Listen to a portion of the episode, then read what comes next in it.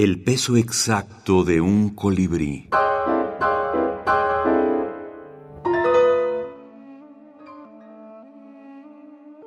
Minificción y ciencia. Asintótico. Dicho de una curva, que se acerca indefinidamente a una recta o a otra curva sin llegar nunca a encontrarla. Amor asintótico. Raúl Brasca. Se vieron y corrieron el uno hacia el otro, pero cada paso que daban les exigía el doble de esfuerzo que el anterior.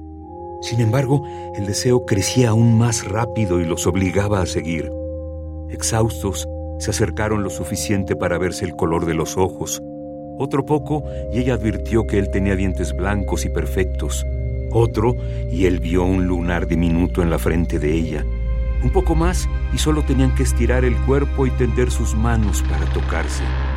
Estiraron el cuerpo. Las manos se buscaron. Avanzaron penosamente. Siguen avanzando. Las yemas de los dedos ya sienten la inminencia del roce. Están muy cerca.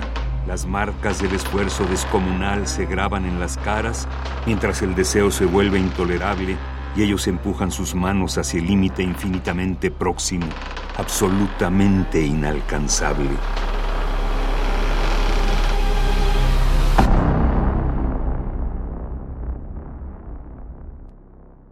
Raúl Brasca, Minificciones, Antología Personal, Ficticia 2017.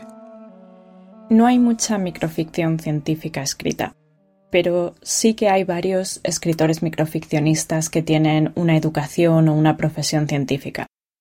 Un ejemplo es el gran escritor argentino Raúl Brasca, que es ingeniero, y él tiene algunas historias de carácter científico. Hay una en concreto, por ejemplo, Amor asintótico, que yo suelo utilizar en charlas para exponer una idea de algo que yo llamo intertextualidad científica. Eh, con esto quiero decir que mediante el uso de un término científico, en este caso el término asintótico, tenemos una idea gráfica visual de la historia ya a partir de, ese título o de ese concepto. Esto nos hace pensar en esa gráfica, eh, en ese concepto, si hemos estudiado si, el concepto asintótico es familiar. Y, mm, es una, nos crea una imagen muy potente y muy visual en nuestra mente que nos lleva a estar imaginando ese tipo de gráfica mientras escuchamos o leemos el texto. Lorena Escudero. Lorena Escudero. Es doctora en física e investigadora.